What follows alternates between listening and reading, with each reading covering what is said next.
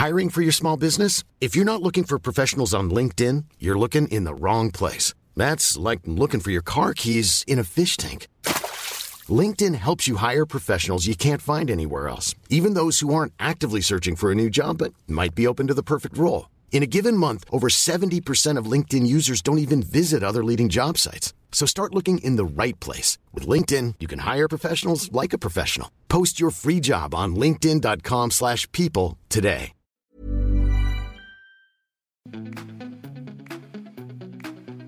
Quel confinement pour les quartiers prioritaires? Comment les associations contribuent à améliorer la vie dans les quartiers?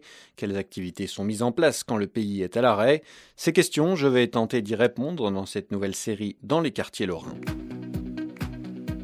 Je suis Anthony Riva et j'ai passé l'été dans les quartiers de Lorraine pour faire découvrir le journalisme aux jeunes, une expérience dont j'ai tiré cinq épisodes de ce podcast en immersion dans ces zones très souvent stigmatisées. Épisode 4, Les quartiers confinés, une série proposée par l'Est républicain, Vosges Matin et le Républicain Lorrain. Où que l'on vive, il y a une chose que nous avons tous partagée ces derniers mois, et avec plus ou moins de difficultés, c'est l'épreuve du confinement. Pendant deux mois, lors de visites dans les quartiers de Lorraine, cette période a souvent été évoquée, que ce soit par les habitants ou par les membres d'associations d'aide. Dans cet épisode, je reviendrai sur les témoignages entendus dans différents quartiers sur la vie confinée, avec des situations délicates, notamment pour les familles nombreuses ou isolées.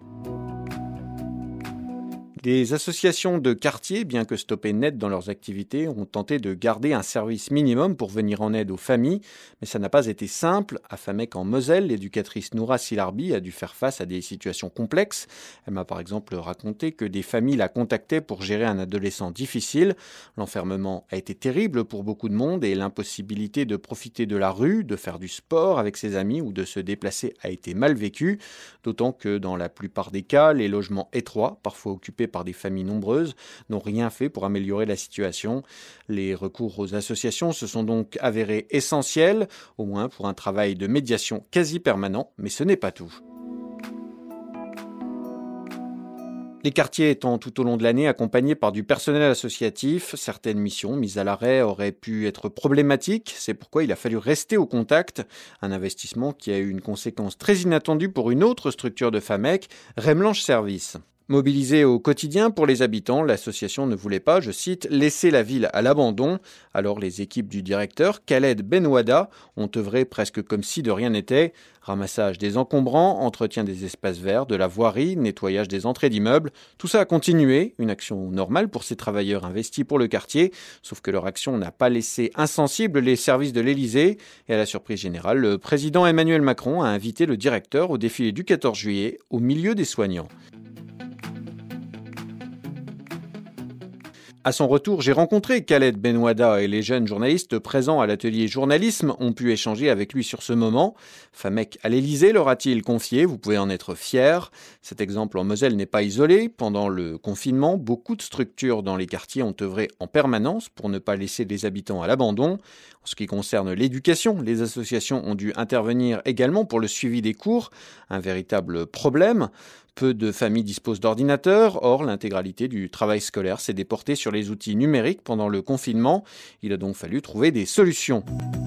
Dans les communes et quartiers où je me suis rendu, plusieurs exemples m'ont été donnés d'achat de matériel informatique à destination des plus modestes, à Bar-le-Duc ou à Mont-Saint-Martin.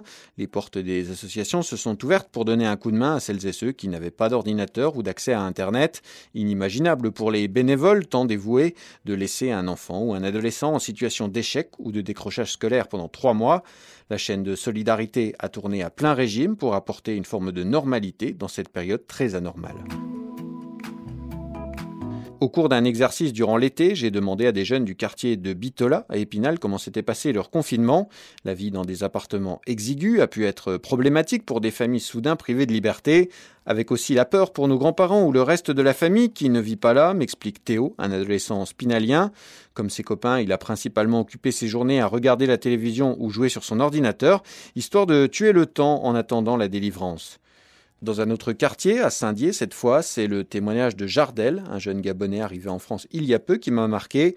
Le garçon qui vit au foyer des jeunes travailleurs de Kellerman a affronté cette période de doute et de crainte loin des siens. Sa maman, restée au pays, l'appelle régulièrement pour prendre des nouvelles, mais il n'est pas simple de vivre séparé quand la pandémie fait rage.